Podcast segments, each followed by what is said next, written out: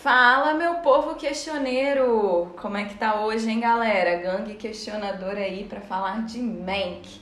Eu sou Mariana e tô aqui com Mank. Mentira, com ele, Dieguinho. Eu mesmo. Hoje a gente vai falar de um filme PB, preto e branco, que estreou ainda em 2020 na Netflix. Foi no finalzinho ali, em dezembro. Falamos um pouquinho dele no último cast, O Som do Silêncio. Eles estrearam na mesma semana. E o filme deu o que falar. Mas, aparentemente, só entre os cinéfilos, entre os críticos, não parece ter sido muito assistido pelo público em geral. Desde que falaram sobre ele, começaram a especular que sairia um filme do David Fincher sobre o Mankiewicz. Começaram a falar que ele seria o grande filme de 2020, seria a grande chance da Netflix chegar forte no Oscar. E de fato, isso se confirmou, porque ele é o líder de indicações nessa temporada. Ele tem 10 indicações. Para você ter uma ideia, o segundo colocado, empatado com vários outros, tem 6 indicações. E vou listar aqui para vocês quais são elas. Temos indicação na categoria de melhor filme, melhor direção para o David Fincher, melhor ator para o Gary Oldman, melhor atriz coadjuvante para Amanda Seyfried, melhor fotografia, melhor trilha sonora, melhor som, melhor design de produção, melhor figurino e melhor maquiagem. Ufa, é muita coisa. É, eu fico me perguntando aqui se a academia vai votar. A academia a gente viu que indicou. Agora a academia votaria com peso para ele sair com bastante estatueta e não só indicação, porque o filme a gente vai se aprofundar, mas ele eu não vi muito como uma homenagem a Hollywood. Ele faz várias referências, mas eu vi muitas críticas à indústria, inclusive ao próprio Oscar, porque no final do filme tem a, a premiação de entrega de estatueta. E aí que a gente fica se perguntando como é que os votantes vão receber isso? Eles vão votar nesse filme? Ah, mas a crítica não foi a eles, né? Foi aquela, aquele momento do, do, do Oscar. Então, talvez seja um chamado, ó, vocês não fizeram justiça naquele momento. Talvez seja a hora agora, talvez tenha sido essa jogada. É, vamos ver como que eles interpretaram isso. Eu não gostaria, não. Ixi, já tá adiantando. Calma lá. Vamos falar Eu não de... vou votar. Sabe por quê? Porque eu não sou da academia. Ah, tá. Olha só, vamos falar do David Fincher. Eu já quero adiantar aqui que é um diretor que eu gosto muito. Ele é um americano de 58 anos. Ele foi indicado já duas vezes ao Oscar na categoria de melhor direção, mas ele perdeu nas duas. Ele foi indicado em 2009 pelo filme O Curioso Caso de Benjamin Butler e também em 2011 por um filme que eu amo que se chama A Rede Social. Então, temos aqui sua terceira indicação e aparentemente a terceira derrota. Será? Eu, que sou uma finchelete, Ah, adoro. é? Eu É sou. eu adoro os filmes dele. Eu achei esse filme Mank bem diferente de tudo que ele já fez. É, o David Fincher, ele normalmente tem uma essência bastante policial. Ele gosta de falar de filmes de crime, investigação. Ele sempre tem um toque de suspense, assim, na narrativa dele, Ah, isso é bem legal. Foge bastante, né? ao- ao que ele costumava fazer. É. E é, o que eu vejo de semelhança é que ele tem sempre uma marca metódica, assim, ele tem um olhar metódico para a forma como ele vai produzir o filme e como as coisas são filmadas.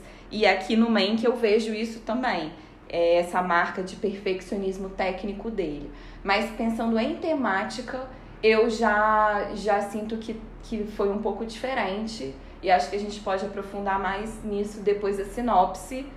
Mas, que, tipo, mas quais outros filmes que ele fez? Boa, boa. Vamos falar? Eu fiz uma listinha aqui, não vou falar de todos, mas vou fazer um cronograma dos principais, das principais obras dele. Lá em 1995, a gente tem o Seven, Sete Pecados Capitais. Pô, irado, hein? Brad Pitt, Morgan Freeman. Crime, né? Isso. Crime serial. O Clube da Luta, em 99, tem de novo Brad Pitt, também para falar sobre investigação, de um jeito um pouco diferente. É, não, bem diferente, né?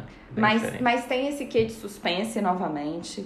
Aí em 2002, filme que normalmente a gente não lembra que é dele, mas O Quarto do Pânico é um filme bem tela quente, sabe? Foi a estreia da Kristen Stewart, a Crepúscula. Aí 2007 tem Zodíaco, é um filme com Jake Gyllenhaal, também totalmente suspense policial, com o Mark Ruffalo. É, que é dá um gel incômodo esse filme, né? Porque a gente espera sempre solução desses filmes. Esse filme não traz solução, dá uma raiva danada. Pois é. Aí tem em 2008 o Benjamin Bl o curioso caso de Benjamin Butler. Em 2010 tem a rede social. 2011, Millennium, O Homem que Não Amava as Mulheres. Baita filme também. Super investigativo. E o último dele, antes do Fincher, foi, do, antes do Mank, foi 2014, A Garota Exemplar, que a gente comentou sobre oh, o legal. quando falando do Eu Me Importo com a Rosamund Pike e com o Ben Affleck. Então ele estava em um hiato de seis anos sem produzir nada e reforçando, por isso que os Fincherlettes, como eu, super se empolgaram, é, porque ele já estava muito tempo sem produzir. Mas acho que a gente pode aprofundar nisso quando entrarmos mais no debate depois da sinopse. Mas não foi ele que também participou da é, série também, não? De, de investigação? Verdade. Aí a gente tem um pouco antes, entre esse ato de seis anos, ele, ele vai é, descambar pro, pra televisão. É, duas é, produções da Netflix, que uma é House of Cards. Eu acho que foi quando começou essa esse vício da galera em Netflix e, e série. E também é, Mindhunter. Ele participou de, né, de alguns argumentos, ele participou de algumas direções de alguns episódios. Uhum. Muito marcado também por, por, por questões investigativas. Mas, bora aprofundar nessas questões depois da sinopse. Bora pra sinopse. A Hollywood da década de 1930 é vista pelo olhar crítico do roteirista Herman J. Mankiewicz. Gary Oldman. Em meio aos seus esforços para terminar o roteiro de Cidadão Kane. Diego, primeira pergunta que não quer calar. É preciso assistir a Cidadão Kane para poder compreender melhor o Mank? Acho que, a, acho que a pergunta já veio já com a resposta, hein? para compreender melhor já traz, a, já traz uma resposta. Verdade. Acredito que sim, por conta de referências, né? Referências que são homenagens que o diretor faz ao, ao outro ali na, na obra. Inclusive o cartaz é algo que é do filme, que não, não, não é do, do, do Mank, sim do, do Cidadão Kane, que é aquela bolinha de, de, de, neve. de neve. Como é que é o nome daquilo? Aquele globinho que fica. que você sacode é, e parece o que famoso souvenir que a gente Isso, faz viagem gringa. comecei a descobrir que eu não sei o nome daquilo, tudo bem. o globinho da neve, todo mundo sabe o que é isso. Então, o próprio cartaz já traz essa, traz essa homenagem. Assim, necessário, necessário? Não é, né? O filme tem que se bastar por, por, por ele mesmo, já que ele está tratando a história de um, de um roteirista. E não está tratando do, do, do, outro filme. Mas como é a obra e como tem a ver com, com, com a temática do filme, eu acho que, é, que, é, que vale a pena e não é difícil de fazer isso, né? É, foi por isso que antes da gente entrar propriamente no Mank, eu pensei em voltar um pouquinho para falar do Cidadão Kane e para falar de quem foi o Mank, porque muita gente não sabe que Mank é uma abreviação de Mankiewicz, que foi o roteirista do Cidadão Kane. E vamos falar o seguinte, Cidadão Kane é considerado por muitos a obra-prima, o grande filme da história do cinema. E por que isso? Bom, primeiro vamos explicar sobre quem é o Mank. O Mank foi o roteirista do Cidadão Kane. E o Cidadão Kane é baseado no magnata do jornalismo chamado William Randolph Hearst e a sua mulher, a atriz Marion Davis. O, esse, esses personagens, esse casal, eles serviram de inspirações diretas para o Mankiewicz fazer o seu processo de escrita, sendo que o Hearst, que é o magnata, seria o próprio Charles Kane, o protagonista do Cidadão Kane. E a Marion Davis seria uma atriz sem talento lá no filme. Ela não é atriz, ela é, seria uma cantora sem talento. E isso gerou um incômodo às partes envolvidas é, e bastante atenção na mídia na época, porque o Hearst, ele era muito influente, como deixa bem claro no próprio Cidadão Kane e também no Mank. E reza a lenda que o Hearst, o magnata, que foi retratado no Cidadão Kane, ele tentou impedir o lançamento do filme por conta disso, porque trazia todas as suas feridas, né, sempre lembrando que é uma inspiração, mas como Mank era muito próximo desse magnata, e isso a gente vê no filme do David Fincher, dá um ar pra gente de que aquela inspiração tinha muita coisa de real. Só fazer um, um parênteses aqui, um interessante audácia né, de se fazer isso naquele momento. A gente tem que lembrar ali que é a década de 30, ou seja, o meio de comunicação existente, a gente fala muito isso em Relatos do Mundo, né, como hoje a gente tem internet, tem tudo, naquele momento era jornal, sabe? E você estava mexendo com alguém que era dono de um grande conglomerado de que fazia isso. Então imagina, ele está ele tá cutucando com vara curta o grande detentor do poder de informar as pessoas. É, ele foi muito ousado. Acho que a gente pode falar mais disso, é, do poder da mídia, um pouquinho mais pra frente.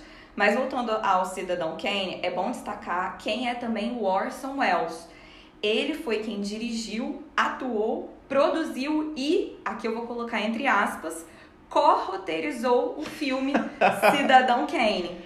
Ele recebeu carta branca de Hollywood para fazer o que ele bem entendesse e ele fez isso com 25 anos. E é importante falar que Hollywood na época, e até hoje isso é muito difícil, é uma produtora da carta branca para um diretor, para um criador fazer o que ele bem entendesse. Principalmente na época, é, os, os grandes diretores, eles, eles eram contratados dos estúdios. Eles não recebiam carta branca para fazer é, o filme do jeito que eles queriam. Então, isso é muito forte. E isso tem que ser destacado em relação ao Orson Welles. Tanto é que o Mank, o roteirista, ele foi contratado pelo Orson Welles. O Mank já tinha prestígio naquela época. Vou destacar aqui o filme O Mágico de Oz.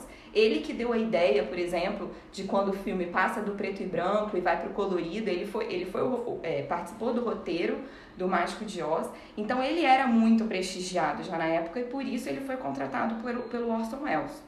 E aí eu já falei, ele tinha só 25 anos de idade.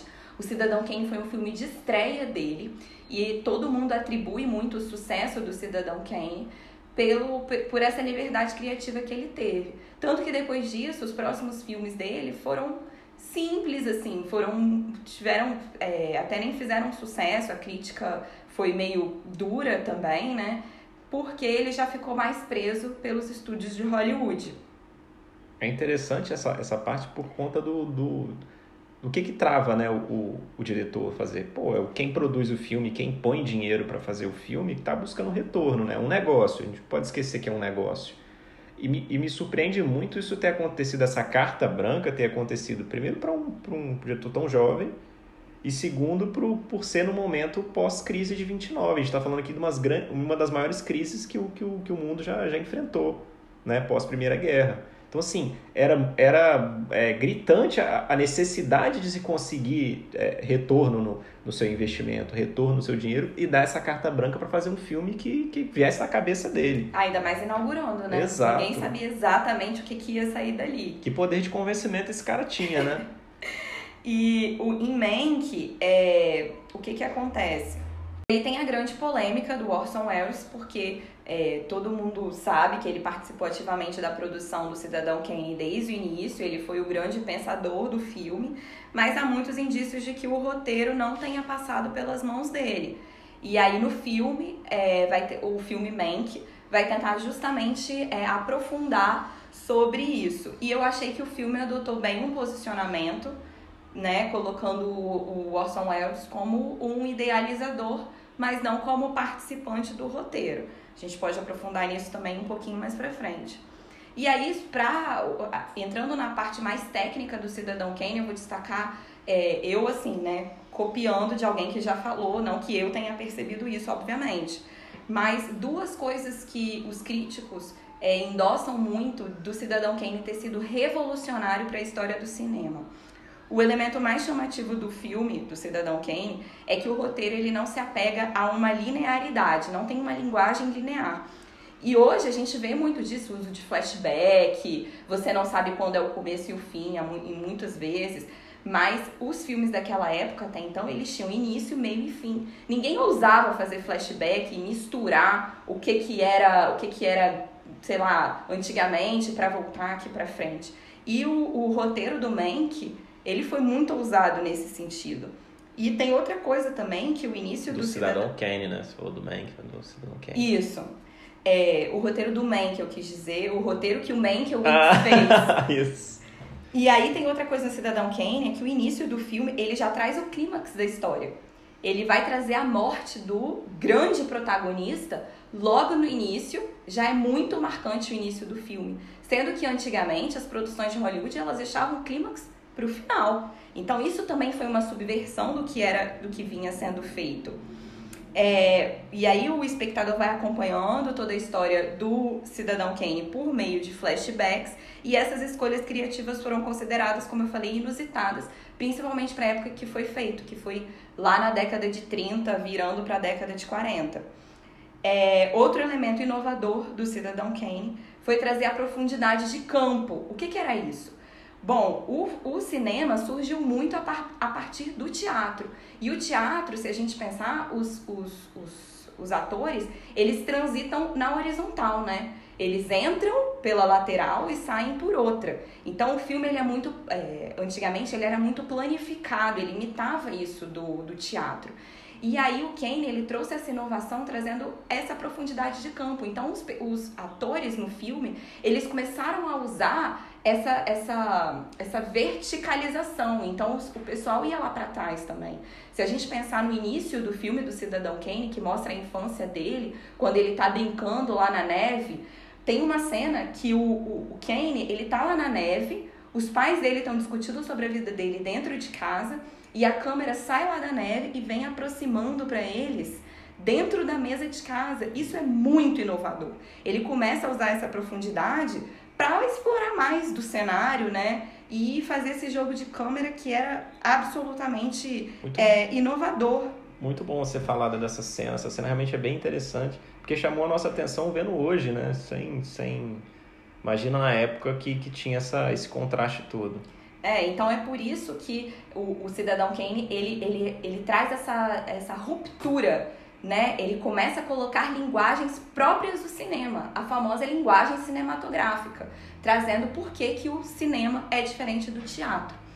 E aí, o último destaque é que o filme foi indicado, o Cidadão Kane foi indicado em nove categorias ao Oscar, muito parecido do filme do David Fincher, que foi indicado a 10.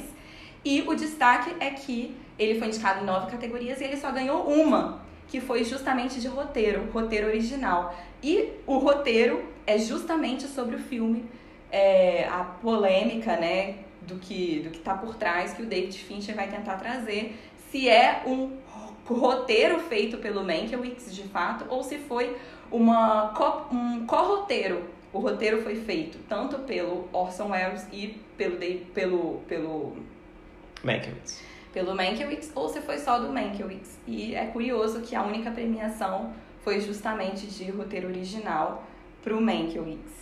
É, aí resta saber, né, isso o tempo vai dizer, se o filme do David Fincher vai se repetir e vai levar, vai ser muito indicado e receber uma estatueta ou talvez nenhuma. E isso é o que a gente vai acompanhar com o tempo. Bom, dito isso, feita essa contextualização, é, eu queria falar sobre o roteiro do filme do Fincher, do Mank mesmo. Porque o filme foi trabalhado pelo David Fincher há mais de 30 anos. Essa idealização de falar sobre quem era o Mankiewicz foi pensado, na verdade, pelo pai do David Fincher. Eles começaram a pensar nisso lá na década de 90. Ou seja, um roteiro que vem sendo escrito e reescrito, reescrito há mais de 30 anos. Esse filme que saiu em 2020, na verdade, ele foi pensado para ser a estreia do Fincher no cinema. E não, sei lá, o décimo tantos filmes dele que ele fez. E Talvez aí... ele não tenha tido a audácia do, do Orson Welles. Exatamente. Mas também é um, um, cenário diferente, né? Sem dúvida. Porque era um filme preto e branco, numa época que já estava todo mundo valorizando as cores, e para falar de uma coisa que não existe tanta drama, dramaticidade. Porque, veja, qual que é a graça de você falar de um processo criativo de roteiro? Depois a gente pode falar mais, mas o próprio Mankiewicz, ele não aparece tanto digitando ali. Você tem difícil colocar uma dramaticidade nisso. E você também vai estar tá mexendo, falando, né, falando de um filme considerado obra-prima da história do cinema. É uma ousadia que precisa de dinheiro, né? E precisou da Netflix vir e fazer o que ela fez, por exemplo, com o Martin Scorsese com o irlandês. A gente também está falando de um argumento, de uma ideia pensada há muitos anos, que exigiu milhões de dólares e só a Netflix para embarcar nessa. Outra que a gente pode lembrar também é o Roma, do Alfonso Cuarón. Também foi um projeto muito pessoal dele e a Netflix que deu dinheiro para o Alfonso Cuarón fazer o Roma e foram os dois. É, foi quando a Netflix começou a entrar no Oscar, primeiro com Roma, ano passado com o Irlandês, e esse ano chegando com o Mike. Então talvez tenha sido a falta de ousadia, mas sobretudo a falta de dinheiro de quem apostasse no projeto. Fico pensando quanto desses projetos não estão na gaveta de cada um desses caras, esperando só um momento propício para poder. Esperando um dinheiro, é, alguém que aposte, um né? Um momento que dê também, um time que dê para tentar vender o projeto. É. E aí o, o, o, Fincher, o David Fincher e o Jack Fincher, que é o pai do, do David Fincher, vieram trabalhando nesse roteiro desde a década de 90. Só que o pai dele morreu em 2003, com 72 anos. E é, o projeto para o David Fincher é muito pessoal, por ser um projeto que ele começou com o pai, mas também porque ele fala, eu vi uma entrevista que o David Fincher deu, ele fala que foi o pai dele que apresentou o filme para ele, apresentou é, essa paixão da sétima arte para ele. O pai era fissurado pelo Cidadão Kane, o, eles viam juntos esse filme muitas vezes. Então é um, um, um, um, esse, esse filme Mank de 2020 é o que se chama de Passion Project. É um filme muito, é um projeto muito pessoal do David Fincher, né? Porque é ligado às memórias do diretor da vida dele, da infância dele com o próprio pai e o amor dele pelo cinema, né? Mas aí a gente tem que ver o quanto de paixão ele colocou e como talvez isso possa ter atrapalhado a vida dele, né, nessa produção. E o crédito, é muito importante falar do crédito do roteiro, porque nesse filme de 2020, quando o filme termina, a gente vê assim, na verdade os créditos são no início do filme, né? Isso também é uma coisa bem anos 30, bem da era de ouro de Hollywood, os créditos apareciam no início. E aí quando a gente ouve lá Screenplay by, aparece só Jack Fincher. Uai, quem é Jack Fincher? Ele atribuiu o roteiro só ao pai. E isso para mim foi a maior contradição que eu vi do filme. Porque veja, o filme do David Fincher é para falar sobre o quê? É para falar sobre quem teria escrito esse roteiro e talvez uma possível injustiça ao próprio Mank, que ele teria escrito sozinho e eles enfiaram ali o, o, o Orson Welles como co-roteirista. Só que aqui, esse filme ele também contou com o co-roteiro de outras pessoas. Só que na hora de atribuir aos créditos, ele quis colocar o crédito só ao papaizinho dele, entendeu? Porque aqui você tem que pensar que esse, esse roteiro foi reescrito várias e várias vezes. Tem inclusive um roteirista famoso que se chama Eric Roth. Ele apareceu só como produtor do filme do David Fincher. Mas na verdade ele é um roteirista bem experiente. Ele foi quem foi ele quem escreveu o curioso caso de Benjamin Butler, foi ele que escreveu Forrest Gump e foi ele que escreveu, reescreveu muitas vezes o roteiro do pai do David Fincher. Mas ele não foi creditado. Ele foi creditado só como produtor. Então você vê, o David Fincher quis fazer uma homenagem ao pai dele, mas acaba caindo na contradição de não creditar os outros pessoas que reescreveram o filme e aí ele, ele cai na própria crítica dele, entendeu? Na própria crítica do filme. O filme imita a vida ou a vida imita o filme, né? pois é. E isso tem que ser destacado, né? Mas aí pra gente entrar na temática do filme, é importante falar uma coisa que você já adiantou, que é um período peculiar que Hollywood vivia na época, é ali da década de 30, né? Foi afetado pelo crash da bolsa de, de Nova York, de 29, como você disse. E esse período na história do cinema ficou conhecido como a Era de Ouro de Hollywood. E, e isso foi destacado no filme também, quis trazer essa áurea de filme daquela época. E eu acho, eu senti que foi muito isso é, o motivo pelo qual ele adotou em 2020 a ideia de usar o PB, o preto e branco. Como que você enxergou essa, essa opção? Eu acho que, cara, não, eu fico pensando assim, o, o quanto seria, é, é, o quanto não caberia um, um, um preto um colorido num, num, filme desse, sabe? Ah, muitas das vezes a gente para para analisar, pô, por que, que foi a escolha do, do preto e branco, né, para trazer uma, uma, uma centralização maior em jogo de luz e sombra, para trazer uma, uma, uma atenção maior a fazer, um, fazer um, como se fosse uma sofisticação de, de, de, fotografia, já que você não pode abusar de tonalidades e, e, coisas do tipo. Mas, pô, o próprio filme fazendo referência a um filme que é preto e branco, no momento daquele, sabe? Tratando aquele bastidor para te trazer uma, uma, uma inserção naquele momento de, do, do cinema, cara, se, seria. Aí eu acho que seria. O, o abuso seria fazer assim, a subversão seria fazer em colorido, sabe?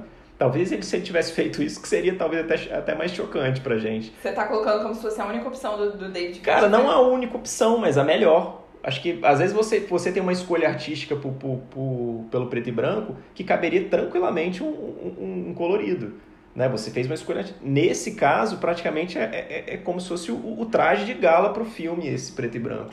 É, eu vi um pouco disso, mas sobretudo eu acho que ele quis passar uma ideia de como se o filme tivesse ficado no fundo do baú e tivesse saído agora, pra gente ver como se aquela fita lá, tivesse aquela película tivesse empoeirada, entendeu? Concordo, concordo. E aí é como se, se o David Fincher quis passar pra gente, gente, é como se esse filme tivesse sido filmado exatamente lá na década de 30, exatamente na época que ele estava sendo produzido. Concordo. Tem aquelas falhas, que não sei nem como é que nome que dá isso, mas umas falhas de, de, de, de... É como se fosse como se fosse o filme tivesse sido filmado em formato película e não uhum. em digital, e a película tivesse sido, sendo emendada entre uma emenda a outra fica como se fosse um furo de cigarro, sabe? Porque, isso, aparece várias porque vezes. Porque isso tinha, às vezes as cinzas caíam na película e ficava um pouquinho, fica sempre ali no, no, no lado direito, superior, né? Pra quem é mais, estava mais atento ao filme conseguiu perceber, ele quis trazer essa áurea de de filme antigo mesmo, e eu acho que ele foi muito bem sucedido nisso. Também. E aqui é bom destacar que quem fez a, quem é o responsável pela fotografia, que está indicado ao Oscar, é o Eric Messerschmidt.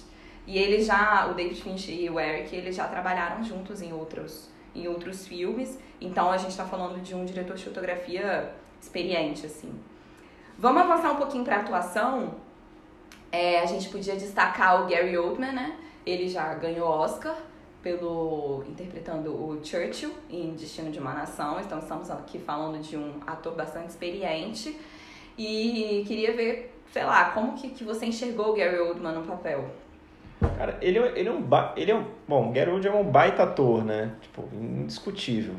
Mas eu confesso que eu fiquei incomodado um pouco, assim, aí eu não sei, não sei se eu culpo o, o, o ator, mas talvez a, a construção do personagem por conta de um, de um, de um excesso de, de, de um, sabe, um estereótipo, aquele, aquele excesso do, né, da questão da, da, da, bebida, que ele era um, um, sujeito com problema com álcool, né? Isso, isso deixa... Vícios, né? Porque também é. tem a questão dos jogos. Tem, mas o principal, o principal dele era, era a bebida. Você vê que era realmente o cara vivia aparecendo e trabalhando, às vezes embriagado, muito, realmente, e dormindo e caindo e tal. E eu acho que já, o filme já começa mostrando isso e insiste demais todas as vezes nessa nessa questão, sabe? Tipo, então fica uma atuação muito forçada nesse aspecto. Você sabe aquela atuação de você forçar o bêbado fazendo isso? Fica, acho que, que tira um pouco do, do, do, do, botar toda vez que vai fazer as grandes cenas, ter essa, ter essa pegada da, da, da embriaguez e tal. Não, não gostei muito, mas assim, é, eu não estou dizendo que a atuação dele é ruim, a atuação dele é, é, é brilhante como de costume. É um baita de um ator. Mas eu acho que nesse aspecto de, principalmente associando a embriaguez os momentos de, de, de, dessas colocações e um excesso também de um, de um sarcasmo muito quadrado, sabe?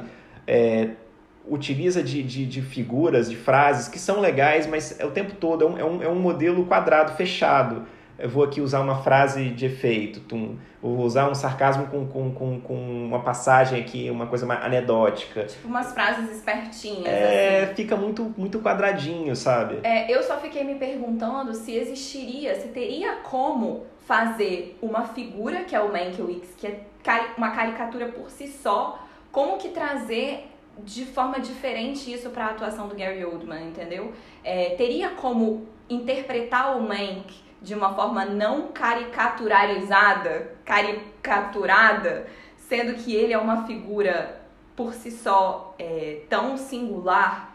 Então, assim, eu entendo o que você está falando, mas eu fico me perguntando como teria sido fazer diferente. Se ele é um alcoólatra, como teria sido é, interpretá-lo sem trazer justamente essa, esses momentos de embriaguez dele? Ele era muito satírico nas falas. Como não trazer é, um roteiro esper, espertinho também, com falas é, espertas dele, sabe? Eu fiquei me perguntando nisso. Entendi, mas assim, é, é, você não acha que confunde às vezes o personagem com a obra? Com a obra que ele mesmo criou, sabe? Não sei se fica um pouco nisso. Eu achei que foi, foi um pouco de excesso. Me, me cansou essas, essas cenas de, de, de embriaguez, porque são cenas muito carregadas, muito pesadas para o ator fazer né? Porque ele tem que é, é, um, é todo um gestual, é, é, é, o desequilíbrio, é a forma embargada de falar, é a visão, né, com, com que se faz. Assim, ele é brilhante fazendo, cara, é indiscutível. Você fica pensando a dificuldade de fazer aquela cena, aquela cena da, da mesa, quase ao final do filme, aquela grande do mesa jantar, que ele chega do jantar. Cara, é uma baita de uma cena, sabe? Mas eu acho que já começou lá ele com a esposa, aquele aquele negócio, sabe, já muito, muito mastigando essa, esse lado que eu acho que podia ser um pouco mais sutil. Acho que seria até um pouco mais respeitoso para a figura dele. Ele não era só um cara que vinha da catarse da bebida, como, é, como seria um artista da catarse de, de uso de drogas, né? Porque é uma droga. Mas não, é assim, tem, tem um processo criativo dele também, né? Assim, o cara tinha uma mente brilhante, uma forma de enxergar o mundo diferenciada. Porque você imagina, você criar, criar um, um, um roteiro, criar uma, uma ideia, é uma concepção realmente artística aquilo dali tem que se ter muita capacidade, muita conexão, muita observação do mundo para colocar no, no papel, sabe? E é, e é curioso porque ele era uma figura peculiar, como eu disse, e ele estava num centro de poder muito próximo de pessoas muito ricas, só que ele tinha uma tendência meio de esquerda, digamos assim, né, mais progressista. E é, é curioso enxergar como que o personagem ele era convidado para estar tá ali, ele aparentemente era uma pessoa querida, engraçada, só que ele vira, vira mesmo sendo uma pessoa não grata. Ainda mais se a gente considerar aquela época de perigo comunista e ele era, ele era visto como, como, sei lá, tendências progressistas, né? Então, no, você falou da cena do jantar, eu falei, e eu falei lá atrás que o David Fincher é muito meticuloso. Eu, é, lembrando novamente da entrevista que eu vi com o David Fincher, ele fala que essa cena do jantar foi filmada inúmeras vezes. Ela demorou quase quatro dias para ser filmada. Engraçado porque foi uma das cenas que eu menos gostei também. Talvez pela atuação super over do Gary Oldman. E aí eu fiquei me perguntando por que ter filmado tantas vezes essa cena de jantar, porque é uma cena dinâmica, mas na verdade fica todo mundo sentado à mesa e só o Mank circulando por ali. Eu nunca imaginei que uma cena dessa precisasse ser filmada tantas vezes, sabe? Não, mas ela tem muitos detalhes, muitos detalhes. Ela, ela realmente é uma cena. Eu, eu não imaginaria o, contrário. Acho que é uma, é uma baita cena. Acho que é uma cena, realmente uma cena, talvez a, a melhor cena do filme. Sério? Eu achei. Principalmente pelo, por como ela termina. E aqui eu não vou fazer spoiler, mas como ela não, termina, eu é achei sensacional. Não, acho que a gente pode falar que é o, o Hearst né, ele expulsando o Mank da, da casa, é isso que você tá falando? Isso. Ali colocando uma história, né, colocando, fazendo uma metáfora que, ca, que caía bem para a questão. Aliás, explicando uma que já tinha sido sugerida no filme, né, que é a do, do, do macaco, não sei que é lá das quantas, que eu nem lembro a palavra. O macaco... Que macaquinho que dança no negócio? Que Chamam ele de Mank, Mank, Monkey, né, de macaco. a, a pergunta é assim, ele era, ele era, ao mesmo tempo que ele era uma pessoa não grata, ele era um cara necessário pela capacidade que tinha, entendeu? Capacidade de dizer o que as outras pessoas não diziam. Olha o que, que o David Fincher falou, vou falar entre aspas aqui, quando ele foi perguntado sobre essa cena. Ele fala assim: Filmamos aquela cena por três dias e meio a quatro dias. Acredito ter feito 10 ou 12 tomadas por configuração e provavelmente 40 configurações com duas câmeras para conseguir tudo isso. Então ele é muito metódico mesmo, né? E o que, que você achou da Amanda Seyfried? Fantástica, assim, ela realmente, eu não tenho nenhuma vírgula, vírgula para colocar na, na, atuação dela. Claro, né? Não dá para comparar nunca a, a exigência em relação a, a, ao personagem principal, tão complexo como, como o Mankiewicz, que o Gary fez. Agora, cara, ela, ela passa uma, uma, uma segurança no papel, assim, que eu achei absurda. Eu, eu, eu gosto dessa atriz, mas olhei ela com outros olhos nesse papel. Acho que ela, poxa, tá. Nossa, eu concordo totalmente. Primeiro que ela tá maravilhosa, né? Gente, como que a Amanda Seyfried tá. Ela é muito linda. Mas ela sempre tinha um ar meio mais de menina, quando a gente pensa em Mamma Mia. Sim. E nessa ela tá uma mulher, e ela me parece uma mulher super complexa. E ela interpretou uma personagem real também. Eu achei que ela deu um toque muito interessante para Marion Davis.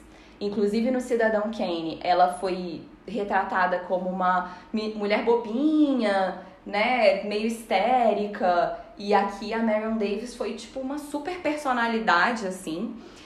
Sem contar que eu amava quando a Amanda Seyfried aparecia. Primeiro porque dava um, um glamour que eu amo assistir.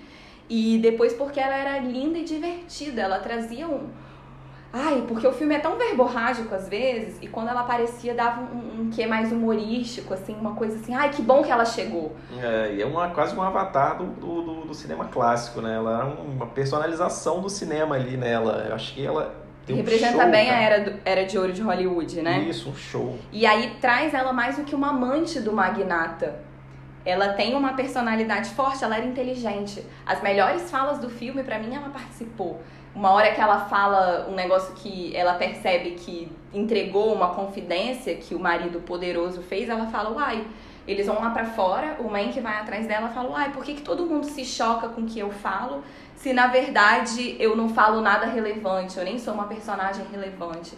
Então ela faz uma crítica sutil mostrando, gente, eu sou bobinha ou eu não sou? Né? Vocês têm que definir Não dá o que pra eu ser as duas ali. coisas, exato. Eu gostei que no filme o David Fincher trouxe um ar de admiração para ela. O Mank, pelo menos no início do filme, ele admirava muito a Marion Davis. Ele estava sempre próximo dela e ela foi retratada como uma, uma atriz de talento também, sendo que no Cidadão Kane ela foi vista como uma cantora que não sabia cantar, né?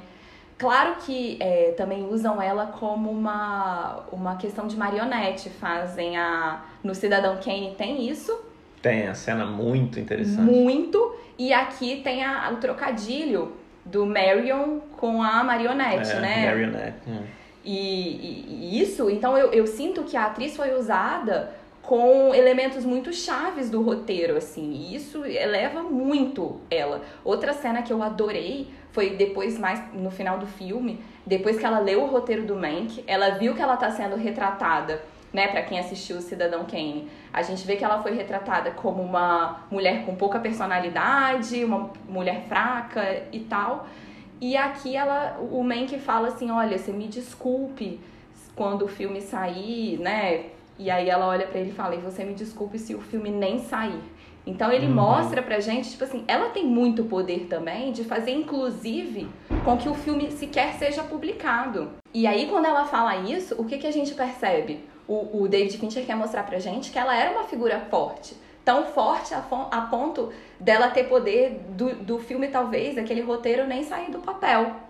Então eu gosto muito do jeito como ele, ele coloca a Marion Davis ali, né? E a, a academia, com certeza, eu não sei se ela vai ganhar, porque essa, essa categoria de atriz coadjuvante tá realmente muito forte. Tá pesada. Ela não ganhou nenhum, nenhuma premiação, né, nessa temporada. Mas eu ficaria muito satisfeita de vê-la de vê-la Sim, como um belíssimo trabalho. E da cena que a gente comentou da mesa, a atuação dela nessa cena também é muito boa. Ela não fala uma palavra, eu acho que, salvo engano, ela não fala uma palavra, é só em expressão Exato. que ela vai, ela vai se incomodando, aí algumas coisas realmente ferem ela do que ela tá pensando, que ele, que ele vai colocando aquilo embriagado, falando todas as verdades dele, sabe? É bem, bem interessante, assim.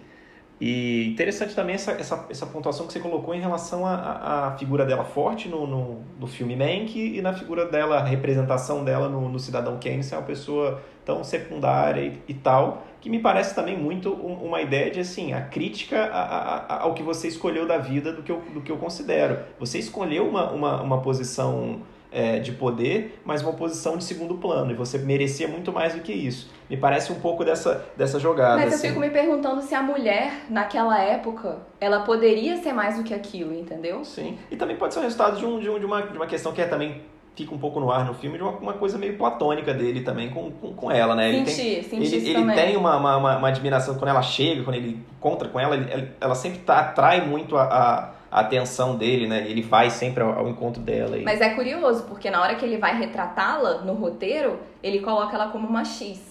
Pois é, Quem mas pode ser resgat- uma raiva, um recalque. Quem resgatou não? a personalidade É. forte dela foi o David não? Fincher. Exato. E aí a gente também podia falar da atuação da Lily Collins. Quem vai lembrar dela é quem assistiu a série da Netflix Emily in Paris. E eu achei ela muito X no filme. Ela Total, é. Não prejudica, né? Mas também é um papel tão secundário, né? parece que ela serve ali só pro, pro, pro Mank ter com quem conversar no Isso, processo de, isso. de criação dele, mas ela não contribui nada. Até tentam trazer um, um quê de. Um histórico pra ela, aparentemente o marido dela naufragou, É, depois no final ele aparece. Hum. completamente desnecessária. Eu- sabe o que eu acho que podia ser? Podia ficar só, só com aquela outra que trabalha no, no, no- na casa, que é, que é meio que uma um braço direito dele ali, que é coberta as coisas dele e tal. Que tem uma ligação realmente criada entre eles ali, com, com a questão da guerra e tudo. Não, mas eu acho sabe? importante Ficaria- ela, ter, ela ter aparecido no filme por conta de que ela é uma personagem real. Isso é uma coisa que eu ia deixar pra falar mais pra frente, mas eu tava lendo uma matéria da Veja que, que faz verdades e mentiras. E é verdade, 100% verdade, que o Mank ficou preso ali naquela, naquela tenda, naquela cabana dele ali, e com essas duas mulheres, que foi a quem datilografava pra ele, Uhum. porque ele, ele realmente tinha sofrido um acidente antes, ele não podia fazer, ele ficava só escrevendo e ditando pra ela, então é importante ter a, o papel dela ali e da enfermeira. Então foi relevante ela ter sido retratada, mas Entendi. podia ter colocado uma personalidade mais forte, né? Ela foi crucial pra esse para esse roteiro, enfim, ter, ter, ter sido feito, né, produzido. Outro ponto que eu queria chamar a atenção, Diego, é sobre a dificuldade de se falar sobre esse filme. Sobretudo porque a gente tem que parar pra pensar sobre o que é esse filme.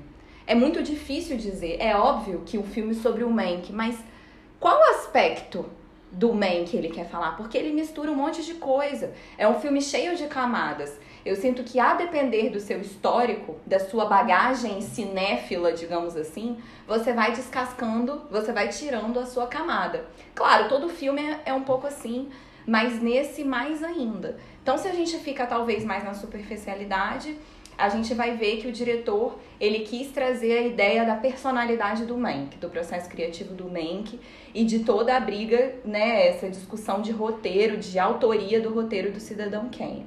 Mas se a gente for aprofundando um pouco mais, a gente vai vir para ilustração da época do filme e, sobretudo, esse ponto de interseção entre mídia, entretenimento e política.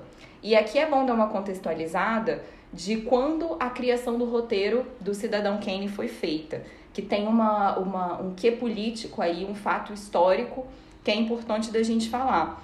É considerado um capítulo obscuro da história da política da Califórnia, porque diz respeito à candidatura do governador, né, Upton Sinclair, em 1934, e aparentemente o que ele mostra ali é que foi feita uma campanha de desinformação. Opa, desinformação. É, Eita! por isso que é, isso denuncia muito como que o filme é, foi reescrito várias vezes, né? Porque isso é muito atual. E era sobre isso que eu queria trazer, porque é uma campanha de desinformação, aparentemente com o conluio dos, dos, dos, dos executivos dos estúdios da época, como se eles tivessem planejado essa campanha é, junto com esses grandes é, magnatas dos estúdios, com os, os, os influenciadores ali da mídia, do jornalismo. E vou passar a bola para você, mas antes queria, acho que ficou muito ilustrado para mim no filme, foi quando o Mank foi convidado por um, convidado não, mas ele ele viu uma, uma possível propaganda política ali que que ele fa, ele questiona, pô, esse pessoal não sabe nem atuar, né? Então mostra como que foi tudo meio fake, meio, meio armado ali por trás. Meio é bondade sua. É, porque é é difícil bater o martelo assim, mas queria ver como que você enxergou isso. Cara, o- é o uso interessante. Eu achei essa parte é bem interessante do filme, embora seja complexa. Voltando só dois passinhos atrás, quando você diz fala da bagagem de todo filme, a gente traz a bagagem, a gente traz uma, uma, mega, uma mega mala, às vezes a gente traz uma bagagemzinha de mão e às vezes a gente traz pouca coisa. Para isso, acho que eu trouxe uma pochete. Só a roupa do é, corpo? É só, Já, só com a roupa é de... É difícil, mas a gente vai buscando fazer essa construção também com o que a gente tem, né? Às vezes a gente também não, não recorda tudo. Mas essa parte é complexa, sim, mas ela quer retratar justamente isso que você colocou a questão da propaganda. Aí eu uso propaganda não como, como marketing, mas como propaganda no fato ideológico da coisa, de você realmente usar um meio de comunicação para atingir um determinado, passar uma determinada mensagem que está atrelada à manutenção de poder, à manutenção de um status de, de poder. E isso é muito deixado muito claro com essa questão do, desse conluio, nessa, nessa eleição para o governo da Califórnia, e, a, e todas as referências que eles colocam inclusive do ministro da propaganda nazista. A gente tem que colocar ali que a gente está tá num período entre guerras, né? Acabou a Primeira Guerra Mundial em, né, na década de foi 19, você acaba a Primeira Guerra Mundial que vai de 14 a 19, você tem nesse miolo, você tem uma revolução russa que muda completamente o, o, o, é uma revolução bolchevique, né? Você tipo, tem uma, uma, uma mudança de, de, de, de regime, né? Da, uma forma do, do Estado de agir você co constrói aquilo tudo para depois uma um super crescimento econômico pós Primeira Guerra.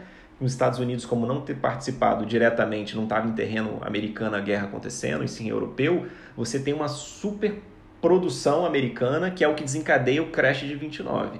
Né? Um excesso de produção e não tem mercado para escoar aquilo. E isso vai acarretar uma série de quebras e todo o setor econômico é, é, é, é não escape ileso, o cinema também não escape ileso. Aí você tem um, um, uma questão aí que é muito interessante. Você tem um cinema que já estava forte, um, né, um cinema que era forte em, enquanto é, público, alvo, tipo assim, era uma forma de passar informação existia uma, uma forma bem é, construída que estava dando certo, que era, que era utilizada pelo, pelo, pelo partido nazista, que estava começando a ganhar poder na Europa, na Alemanha. Você tem a necessidade do, do, da, do, da indústria de voltar a ter lucro, que estava tava sofrendo muito. Então aí, aí estreita demais a questão é, com, com a política, né, com a questão de, de quem está no poder, você se associar a quem está no, no poder para, olha, eu te ajudo a chegar lá, mas eu quero coisa em troca. Que é, é, é a base da política, é isso. Então você vê essa utilização e, e, essa utilização de fake, de criação fake mesmo, é fake news, uma encenação de um, de um problema que não existe, sabe? Que a gente vê de monte hoje, mas hoje a gente, tá, hoje a gente tem uma forma mais difusa. Imagina isso você ser utilizado tendo do seu lado um cara que tem o um meio de comunicação do lado, o cara que tem o cinema do, do, do seu lado, que é o meio de, de, era o principal meio de entretenimento, sabe? Talvez o único. É, então você destrói um personagem. Você destrói uma, uma, uma figura política. Né, com uma facilidade muito grande. Em troca de que é óbvio que você não faz isso só por, por, por ideologia, você faz isso ali por, por interesse da indústria. Então, isso ele traz esse balaio que é difícil de, de, de de colocar, né, de pontuar, de mexer essas peças aí, eu acho que ele traz, traz isso bem. Só que é difícil de, de, de, de, de, E é difícil do grande público também curtir. Era isso que eu ia falar. O que eu sinto é que é uma crítica muito interessante. Mas eu senti que o David Fincher ele não conseguiu contextualizar a gente muito bem. Ele não se situa muito a gente na época. Ele joga ali, ele conta com, com essa bagagem de, de porão que você tem que trazer, o que é muito difícil. E ele ainda mistura com elementos do Cidadão Kane que não é todo mundo que assistiu. Então, realmente, às vezes eu sinto que ele fala para um nicho. Me parece um filme de nicho, assim. E por isso que eu achei ousada a Netflix ter comprado essa ideia, mas eu fiquei embarcando na ideia da Netflix. Eu fiquei me perguntando, gente, esse filme deve ter custado caríssimo. É um filme preto e branco, é um filme que, confirmando, não foi assistido por muitas pessoas, embora tenha ganhado 10 indicações ao Oscar. E sabe o que eu fiquei me perguntando? Por que, que a Netflix fez isso? Você não acha que tem a ver com a própria crítica da Netflix ao estúdio a, a, indústria de Hollywood, a forma de se fazer. Não tinha pensado nisso, mas Porque, faz veja, todo sentido. o Mankiewicz, você vê que ele é, é, ele, o filme mostra um pouco isso. O preço de você falar a verdade nesse sistema de poder e a manipulação da mídia moderna. Então, o, o Mankiewicz, ele vem um pouco, ele tá no meio, mas ele é ousado, corajoso, a ponto de conseguir enxergar aquilo e apontar do jeito dele é, algumas inconsistências e, e, colocar na cara, né? Enfim. E a Netflix, ela faz um pouco isso também quando ela quer, quer trazer esse contraponto do que, que é esse studio system, né? De como ela vem, vem indo na contramão do que é fazer cinema. Então, acho que tem essa relação entre o filme e o movimento Netflix, o movimento streaming versus, gran, versus grandes estúdios e versus cinema. Eu acho que você conseguiu matar aí o que, que foi a. Qual foi a sacada, o insight do David Fincher para tirar isso do, do, da gaveta e apresentar para Netflix? Deve ter vendido essa, essa ideia. Pois é, porque para o estúdio era muito isso, né? Um balcão de vendas, é um palco de politicagem e o projeto da Netflix como empresa é talvez tirar um pouco disso, né? É fazer uma crítica também, né? faz parte. E aí a gente falou um pouco dessa, dessa, dessa contextualização da política, mas como eu disse, eu achei que foi muito personagem, é muito roteiro. É, eu, eu, eu fiquei muito perdida em alguns momentos, por exemplo, até agora eu não consegui entender quem foi aquele Irving. É, era Irving o nome dele? Irving. Irving, que ele morre no meio do filme. Eu, eu não sei qual foi o papel dele. Aquele cara que seria o idealizador do MGM Studio, o Mayer, eu também fiquei meio perdida do que ele representa ali no meio. Eu achei que era muito personagem. Quando você sentia que você estava começando a entender, entender, vinha uma outra problemática, um outro casting, assim, um é. outro, uma outra configuração de elenco. É, parecia que eles aceleraram as falas, principalmente no início, que ele quer. O início do filme é muito importante para é, qualquer filme, para te situar. Parecia que eles estavam falando em velocidade 1.5. Exato, porque... diálogos muito rápidos. Muito, sim, e é... trazendo coisas que você às vezes não conhecia. Sim, não dá tempo de pensar, eu concordo com você. Não dá tempo de pensar. Se você põe que o Cidadão Kane vai.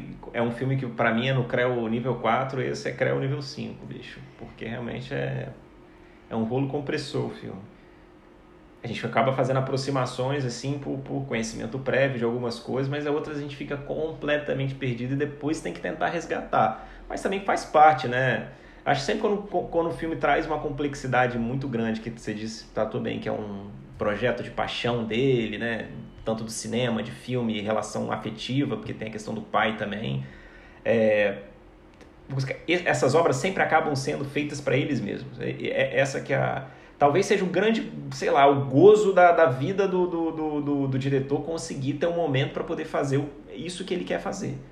E aí, cara, cabe a gente também correr atrás. O cara tá, a obra dele ele é fixa. Você vê quantas vezes você quiser, você pesquisa, você faz toda toda análise, vai tentar entender o contexto histórico, o contexto de cada um e vai tentar tentar tirar, extrair o que você consegue também. É, pra gente que talvez não tenha conseguido descascar tantas camadas, assim tenha ficado um pouco perdido, porque ele quer trazer tanta coisa, ele tem tanta pretensão que foi ficando muito complexo. Mas aí eu critico a gente. Nós não somos críticos, nós somos aqui, sei lá, falantes, pensadores mas a gente critica quando fica no superficial, quando fica ali na superfície, mas aqui a gente também está criticando quando ele fica no, na no complexidade, quando ele vai para um submundo, assim, né? É, ele é a fica... preguiça de prender o fôlego, né? e aí a nossa crítica a gente, tipo, quando vai para o subterrâneo, né? Será que fica. Por que, que a gente também não gosta, né? Então acho que é muito legal, acho que esse filme foi o que eu falei, eu acho que ele reflete muito do que a gente quer fazer com o podcast. Que pegar um filme talvez que a gente termine meio uh, uh, gaguejando, mas Sim. ter que trazer essa, essa, esse impulso nosso de correr atrás de pera lá a minha crítica. Sim, a experiência, né? A gente tem que passar a experiência que a gente teve com o filme. Mas um pouco da minha crítica é assim: eu acho que esse filme, talvez eu me critique por estar criticando isso. Por exemplo, vamos falar do Tarantino. O Tarantino, ele é um cinéfilo, ele traz mil referências aos filmes dele. Só que a diferença pro, pro David Fincher nesse filme específico é que, assim, com o David Fincher, nesse filme, você tem que pesquisar para entender o filme. Essa é a minha crítica. O Tarantino, ele você consegue entender o filme dele, mesmo sem ser um grande cinéfilo, mesmo sem trazer grandes bagagens. Quando você vai pesquisar, você enriquece a experiência. Você conseguiu entender o que eu tô entendi, querendo entendi, dizer? Entendi. A referência é, é, tanta referência, é tão grande, fica tão porque, complexo. Porque são referências. Você não consegue entender. São, são referências, é, poderia dizer que são referências auxiliares. São referências em segundo plano, são homenagens em segundo plano e não fazem parte do, do da história principal, para você compreender o enredo principal. Nesse filme, de fato, você boia se você não compreende algumas coisas que estão sendo colocadas. E várias não são mastigadas. São colocadas, são jogadas. E você que corre atrás de tentar entender. Isso em uma velocidade que, é, que a gente acabou de retratar do filme, torna o filme muito difícil. Você se sente realmente, você fica perdido. Essa foi a experiência, pelo menos, que eu tive. Teve uma hora que eu fiquei perdido. Eu fui, cara, meu, calma aí, calma aí. Eu tenho, tenho que me concentrar muito aqui, porque o filme tá indo num. tá, tá um, um carro na, na banguela descendo a ladeira, sabe? Eu tenho que ficar atento aqui. A ladeira é derrocada também? Tem essa... Não, não acho, não. Não faço essa crítica, não. O filme é, é um filme audacioso, né, cara? Outra coisa, outra crítica que eu tenho ao filme é ao ponto clímax dele. Para mim, o clímax do filme, de qualquer filme, é muito importante. É tipo assim, o diretor mostrando, gente, eu trouxe todos esses conflitos desde o início, eu situei vocês para chegar aqui. Para mim, o clímax desse filme é o final, quando o Mank resolve falar que não vai mais abrir mãos dos créditos do roteiro. Porque a princípio dá a entender que ele foi contratado para ser um ghostwriter, isso existe até hoje. Você escreve, mas quem leva crédito é outra pessoa. Isso existe, isso faz parte da indústria. Só que ele percebe que ficou tão genial o roteiro dele que ele não quer mais, para ele mais do que dinheiro, ele quer crédito. Ele quer aquilo para ele. Só que o filme, para mim, é esse outra crítica, ele não conduz, me conduziu como espectadora para chegar naquele clímax. O Orson Welles, ele mal aparece no filme, ele não me mostra, ele não me conduz para me mostrar que o, que o roteiro foi tão genial, ele não me mostra como que o Mank abriu mão daquilo, e aí ficou mais uma vez jogado, e para mim jogado descontextualizado, e aí eu não falo falta da minha bagagem, porque eu sabia dessa, dessa briga que tinha entre eles, mas ficou meio descontextualizado ali, ficou uma crise mal feita, entendeu? eu concordo, porque você tem que ter, você tem que comprar essa ideia desde o início. Você tem que comprar a ideia de que ele é genial, comprar a ideia de que, que, que o roteiro do Cidadão Kane é uma da, da, das maiores obras do, do, da história do cinema. Você já tem que comprar isso, já tem que entrar com esse ticket no bolso. Senão realmente não faz sentido. Porque essa construção dentro do filme não é feita. De fato não é feita. Fica muito nesse, nessa questão de bastidor do cinema, das, dos problemas pessoais dele, de como ele se relacionava com, com os atores da indústria e, e, sabe, e pouco se tem da, da, realmente do final das contas da relação que ele tinha com, com o diretor do filme que ele estava que ele tava roteirizando, sabe? Pois pouco é, mas tem. aí ficou meio artificial até. Eu nem comprei a briga deles no final. Ficou meio até meio teatral aquela briga de quando o, o Orson Welles percebe que o, que o Mank vai voltar atrás. Agora você sabia que é verdade, porque o, o Orson Welles no, no filme, ele fala, ah, isso vai, a gente vai levar para arbitragem. E isso realmente aconteceu, porque quando o Mankiewicz, na vida real, resolve fazer parte dos créditos do roteiro, eles levaram essa questão para os sindicatos do roteir, dos roteiristas e foi feita uma arbitragem ali que eles chegaram nesse, nesse meio termo de, de, sei lá, vamos colocar os dois, porque os dois é, realmente participaram. E aí fica essa, essa. Ninguém sabe, é incerto o que, que aconteceu de fato.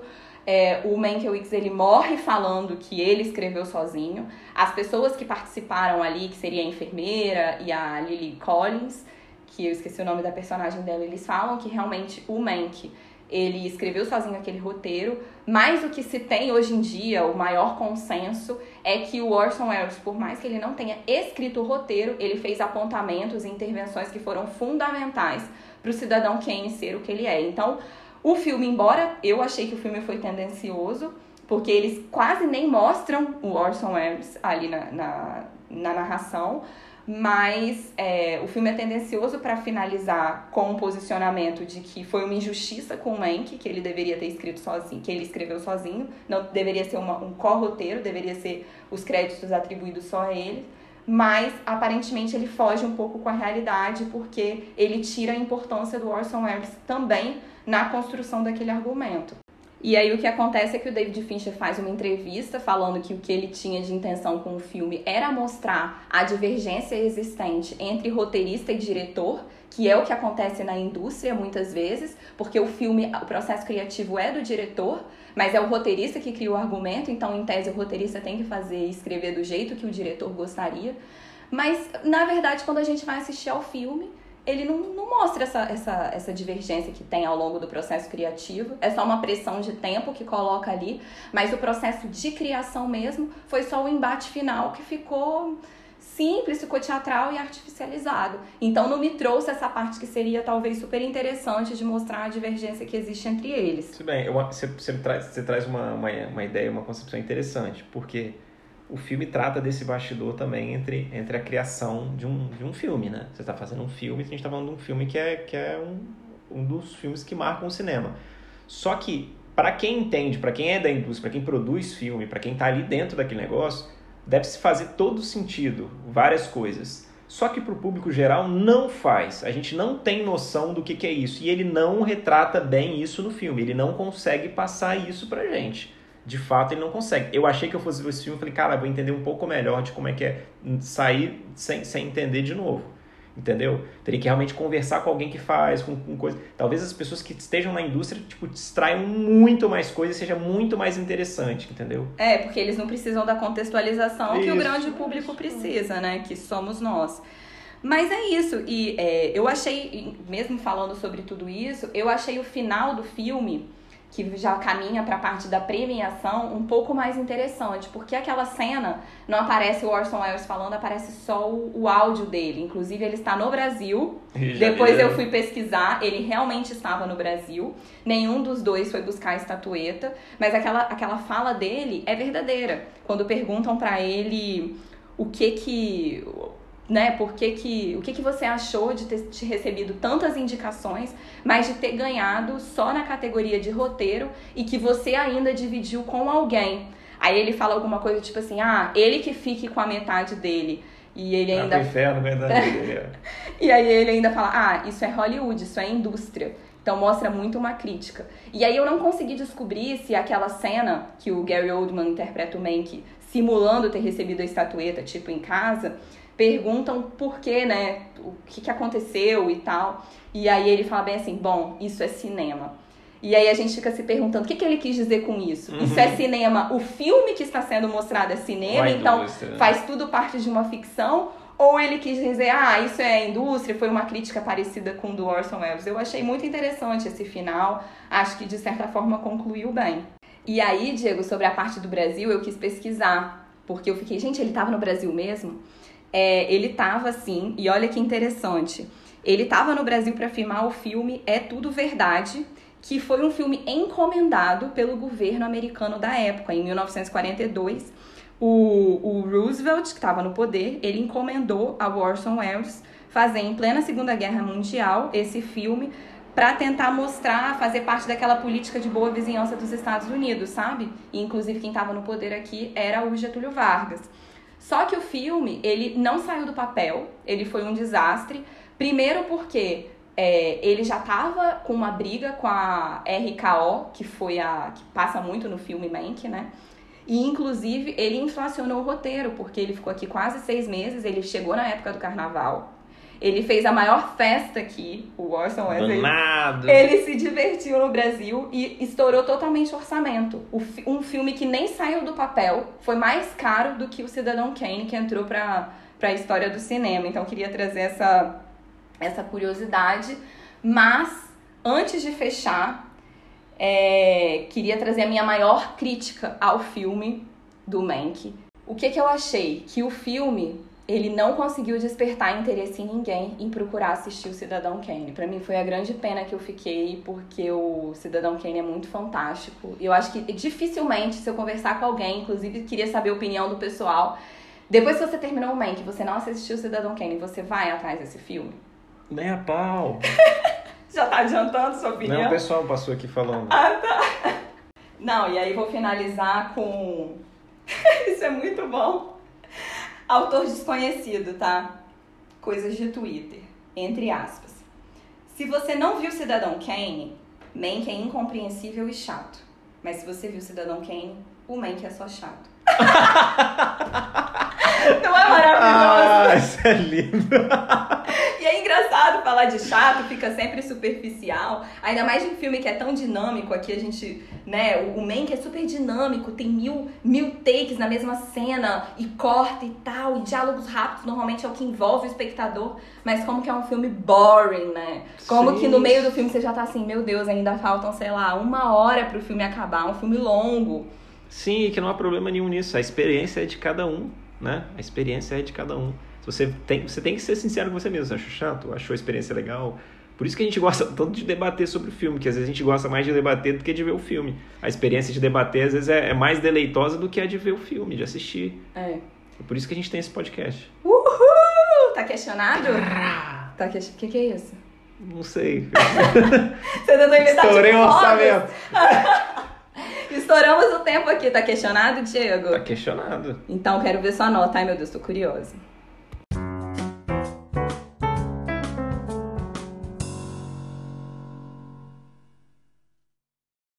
Olha só, esse filme está tá sendo muito interessante para o nosso podcast, porque é o, o nosso objetivo com isso aqui. Então a gente já explicou que é mais do que analisar o filme no seu aspecto técnico, porque não somos críticos. E a nota tem muito a ver com isso.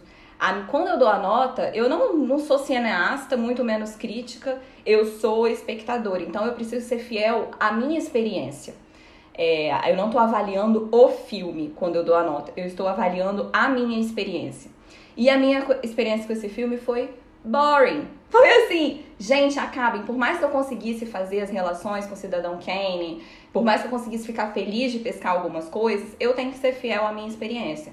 Então minha nota vai ser 5, porque pra mim ficou um filme assim, abaixo da média, ficou um filme chato, e é, eu só não vou dar uma nota mais baixa por conta das coisas é, bonitas que eu consegui enxergar e por conseguir enxergar essa ousadia do David Fincher. Agora a bola está contigo. Então, tomando todos esses parâmetros, eu vou dar uma nota 7. Eu vou explicar por quê. Muitas coisas me fazem ter uma boa experiência com o filme a atuação é um ponto forte do filme. A atuação é algo que me prende bastante, é algo que, que me faz é, gostar ou não gostar de um filme. O filme pode ter uma ideia excelente, se a atuação for ruim, eu, minha tendência é desgostar muito do filme. Agora, parafraseando próprio, um, uma própria frase que é colocada dentro do filme para tratar do tempo que ele tinha para fazer o roteiro, que ele fala com uma, uma, frase de Pascal que diz: se eu tivesse mais tempo, eu teria, né, minha, minha carta seria menor. Ah, é uma referência real isso? É uma frase de Pascal. Ele fala: Ai, se eu tivesse é mais tempo, eu, eu, escreveria, eu escreveria uma, uma, uma carta menor. E eu acho assim, pô, acho que teve bastante tempo, né? E pod poderia ter cortado coisas ali que só servem para causar ruído no filme. Mas ele teve pra, tempo, pra... né? 30 Não, anos. é justamente a crítica, ué teve muito tempo para fazer algo mais enxuto, sabe? Algo mais, é, é, não dinâmico do aspecto. Ele é dinâmico o filme, ele quer tratar informação demais. Ele quer colocar coisa demais. Você tem que saber selecionar e teve tempo suficiente para selecionar. Eu acho que isso, isso, é, uma, isso é uma falha. Só que não tira também to, todo, toda a construção. Isso, para mim, toda a construção interessante que é colocada, toda a polêmica que é colocada, toda a crítica que é colocada. E isso eu acho, achei interessante. E a ousadia de, de fazer isso. Né? Então por isso eu dou, eu dou um 7. Média 6, Diego. Que mancada, hein? Não, mas é um filme que realmente vale muito a pena assistir. Todo filme vale, né? Mas esse em especial, assim, eu acho que ele vai ficar bastante marcado e destacando a ousadia de fazer referência ao Cidadão Kane. Eu achei que o David Fincher foi mandou bem nessa questão. Nota dada. Bora para as dicas? Partiu. Vamos às minhas dicas relacionadas. Eu não poderia deixar de indicar filmes do David Fincher, a gente já falou de alguns lá no início. Vou destacar um que para mim é o mais representativo, que é o Clube da Luta. Tá disponível na Amazon Prime. Foi um filme que eu vi adolescente, eu lembro que eu chorei. Eu peguei papel e comecei a escrever várias frases que o Brad Pitt falava. Para mim foi muito marcante. É, eu tenho um pouco de medo de assistir ao filme hoje, mais velha e perdeu um pouco do encanto. Quando eu era adolescente, aquilo fez muitas mudanças na minha vida. Então vou deixar esse destaque de filme mais antigo e de filme mais recente, vou falar do A Rede Social, tá disponível na HBO. Eu achei genial e para muitos é, estudiosos de cinema, assim, tem muitas coisas técnicas ali também que, que dá para se estudar. E só que de um jeito diferente do que a gente falou dele, ele não fica preso só à técnica. Ele também tem um roteiro envolvente, ele é acessível ao grande público e muito atual. Inclusive, eu tô esperando a rede social 2, porque eu acho que tem muito. Tem um novo capítulo do Mark Zuckerberg pra gente discutir aí. e você sabe que a rede social ganhou o melhor roteiro pelo Aaron Sorkin. Para quem esse nome não é estranho, ele é o diretor e roteirista do set de Chicago. E já foi perguntado quando é que você vai fazer o A Rede Social 2. Perguntaram para o Aaron Sorkin ele falou só quando o David Fincher resolver dirigir o filme. Então foi uma parceria que deu muito sucesso. E para finalizar. Deu like, né? deu muitos likes, é verdade. Para finalizar, eu vou falar de um filme que não é do David Fincher, é do Almodóvar, Pedro Almodóvar, um diretor que eu amo. Mas qual que é a relação? Porque fala muito de processo criativo também, principalmente de um roteirista, né? De um escritor que se chama Dori Glória. Foi indicado na categoria de melhor filme internacional, só que quem ganhou foi o Parasita, porque não tinha para ninguém. E aí o Dori Glória tá disponível tanto no Telecine quanto no NetNow e fica essa dica, foi um filme que eu absolutamente me encantei. Diego, agora eu vou passar para tu. Agora que descarregou o caminhão, vou vir com a minha bicicleta aqui para entregar uma dica para você, jogando jornalzinho. Bom, o, a minha dica vai ser o, o, Time, que é o documentário que está disponível na, no Prime Video da Amazon e que foi indicado, é uma das indicações ao, ao ao Oscar de melhor documentário nesse ano e que é um filme que causa um, causa um incômodo.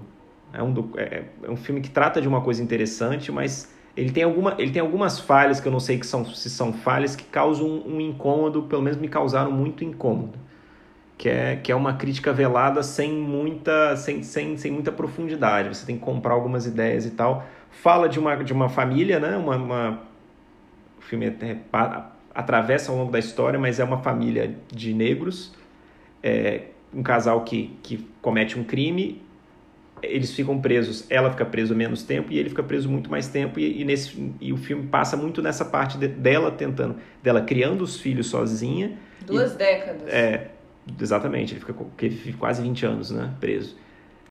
E é ela tratando de todas as dificuldades de se criar um filho, de manter, de manter o casamento, e tentando o tempo todo que ele tenha uma, uma, nova, uma nova chance de uma liberdade condicional, já que ele é condenado a X mil anos de, de prisão. Foram mais de 60 anos. E o filme trata, assim, trata muito, tem, muito, tem muitos takes que são reais, feitos por ela mesmo, no, lá atrás, no momento, e ela vai retratando tudo isso e como ela foi reconstruindo a vida dela. Eu acho que vale a pena, traz uma crítica velada ao sistema prisional e ao sistema penal norte-americano, que pode acabar se estendendo para todos os países, inclusive o Brasil.